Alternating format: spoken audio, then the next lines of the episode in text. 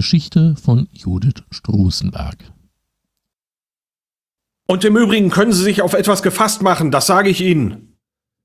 Ihre schrille Stimme bahnte sich kreischend den Weg durch seine Gehörgänge. Die kalte Berechnung und die Verachtung in ihrem Blick krochen in sein Innerstes und sackten als harter Klumpen in die Magengegend.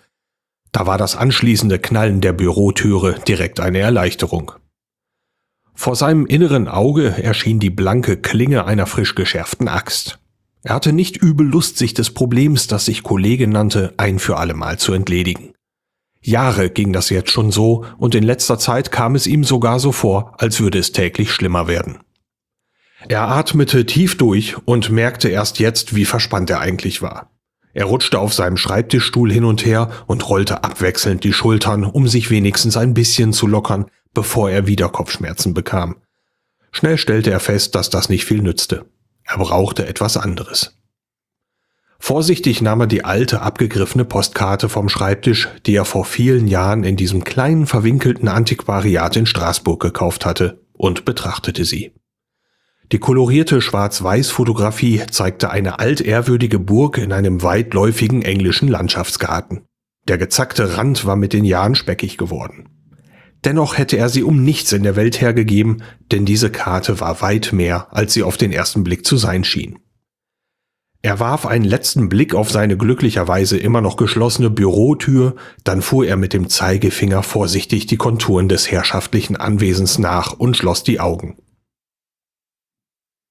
Als er sie wieder öffnete, stand er vor einer wohlbekannten schweren Holztür mit dem schnörkeligen eisernen Türgriff. Ein unbekannter Handwerker hatte sie üppig mit Blattranken und Früchten verziert, wie eine Verheißung auf das kleine Paradies, das sich dahinter verbarg. Als er den Griff nach unten drückte, spürte er, wie alle Anspannung aus ihm wich und sich eine heitere Stimmung in ihm breit machte, die ihn mit Freude und Zuversicht erfüllte. Mit einem Knarren, das ihn mehr an ein freundliches Brummen erinnerte, öffnete sich die Türe. Er blieb einen Moment stehen und hielt inne. Alles war wie immer. Entlang der runden Wände wechselten sich raumhohe dunkle Bücherregale und Fenster ab, die von schweren bordeauxfarbenen Samtvorhängen eingefasst wurden.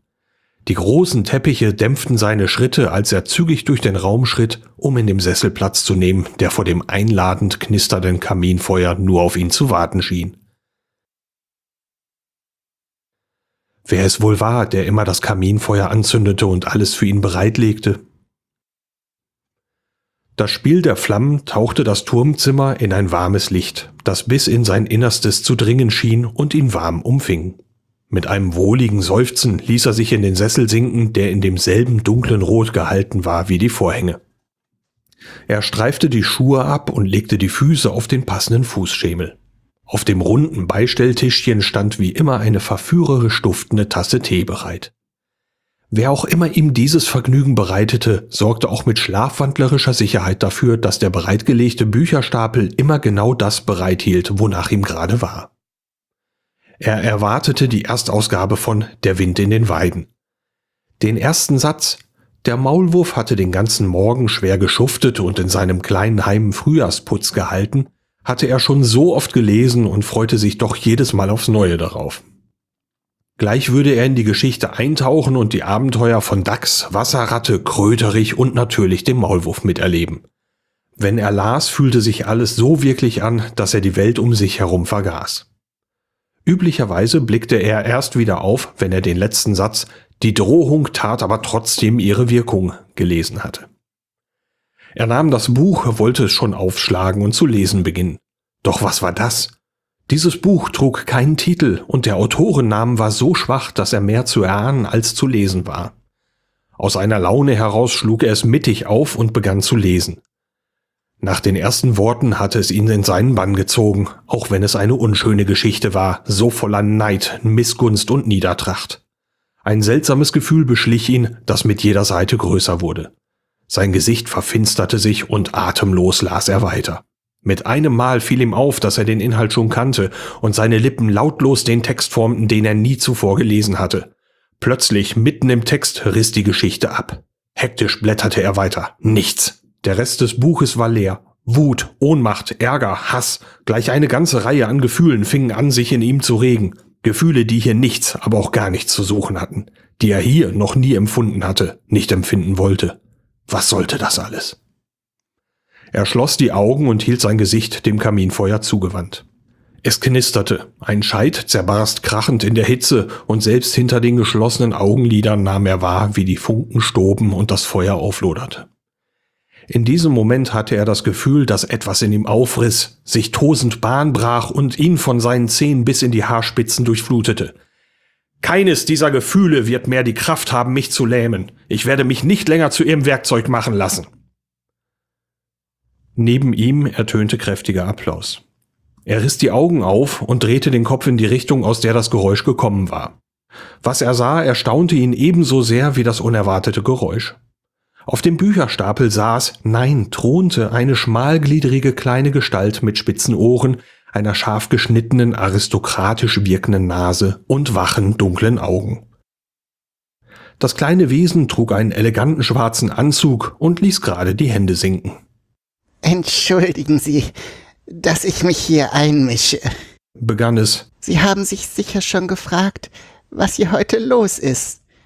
Schließlich sollte das ja Ihr ganz persönlicher Rückzugsort sein. Der eine Punkt in diesem Universum, der nur Ihnen gehört und an dem alles so ist, wie Sie es sich wünschen. Und gerade das ist es heute nicht. Das Wesen legte den Kopf schräg und musterte ihn eindringlich, wie er so ein wenig verdattert dasaß und nickte. Wissen Sie, eigentlich halte ich mich ja immer dezent im Hintergrund. Ich zünde den Kamin für Sie an, suche die benötigte Literatur heraus, backe für Sie und sorge auch sonst dafür, dass es Ihnen hier an nichts fehlt. Mit einer umgreifenden Geste seiner langen, dünnen Finger schien er nicht nur das Turmzimmer, sondern die ganze Welt zu umschließen. Seine ganze Welt. Dafür danke ich Ihnen sehr. Sie haben mir hier schon viele schöne Stunden bereitet. Inzwischen hatte er die Sprache wiedergefunden und blickte aufmerksam in das Gesicht des kleinen Wesens, das ebenso klug wie gütig wirkte und von kleinen Lachfältchen um die Augen eingerahmt wurde. Aber wie kommt es, dass Sie gerade heute hier zu mir kommen? Verstehen Sie mich nicht falsch, ich möchte mich nicht beschweren, aber. Das verstehe ich sehr gut.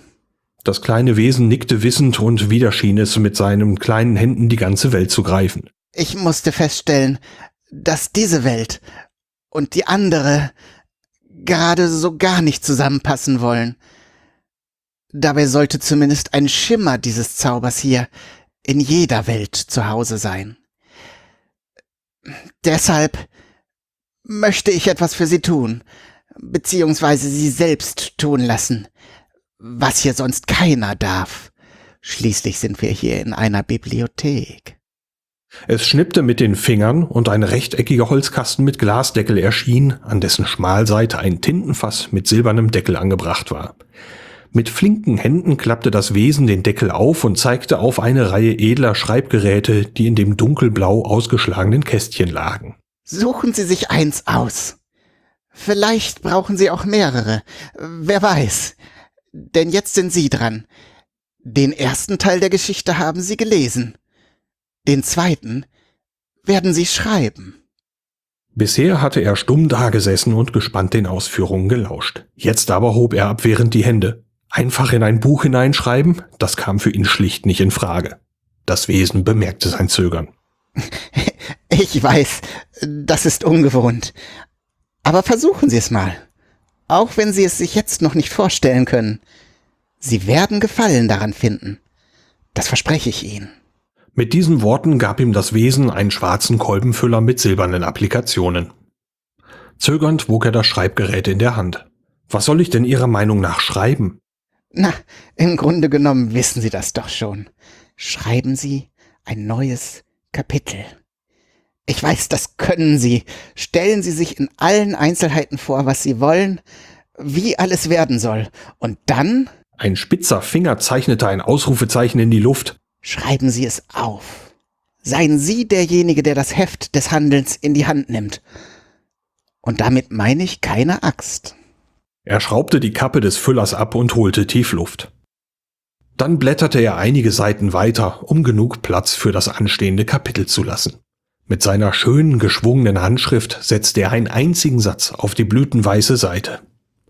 Die Erkenntnis, welche Stärke doch in ihm schlummerte, durchflutete ihn und entlockte ihm ein so glückliches und befreites Lachen wie schon lange nicht mehr.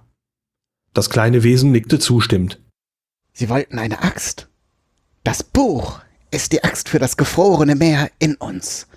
Das wusste schon Kafka. Machen Sie es wie er. Schreiben Sie und lassen Sie sich nicht entmutigen. Das kleine Wesen lächelte ihm noch einmal aufmunternd zu, schnippte kurz mit den Fingern und war im nächsten Moment verschwunden. Nachdenklich wog er den Füller in der Hand, schraubte die Kappe wieder zu, rollte ihn zwischen den Fingern und dachte über das Erlebte nach. Im Grunde hatte er ja verstanden, was ihm das kleine Wesen sagen wollte. Es würde nicht leicht werden. Das auf keinen Fall. Aber er konnte es schaffen. Dann schraubte er den Füller wieder auf und holte tief Luft. Den ersten Schritt habe ich ja schon getan, murmelte er und setzte die Feder erneut aufs Papier und schrieb. Wie gut sich das anfühlte. Er fühlte den Funken in sich glimmen, hell, warm und mit einer Kraft, die so lange weg gewesen war, dass er vergessen hatte, sie zu vermissen. Wie lange er schon wie im Rausch geschrieben hatte, wusste er nicht. Seine Augen fühlten sich trocken an und so schloss er sie für einen Moment. Als er sie wieder öffnete, fand er sich auf seinem Schreibtischstuhl wieder, in der Hand seinen Füller. Auf der Schreibtischunterlage vor ihm prangte ein Satz. Das war ein anderes Buch. Eine Geschichte von Judith Strusenberg. Gesprochen von Lars Naber und Kai Du. Produktion Lars Naber und Kati Frenzel. Diese Geschichte entstand im Rahmen des Geschichtenkapsel-Podcasts.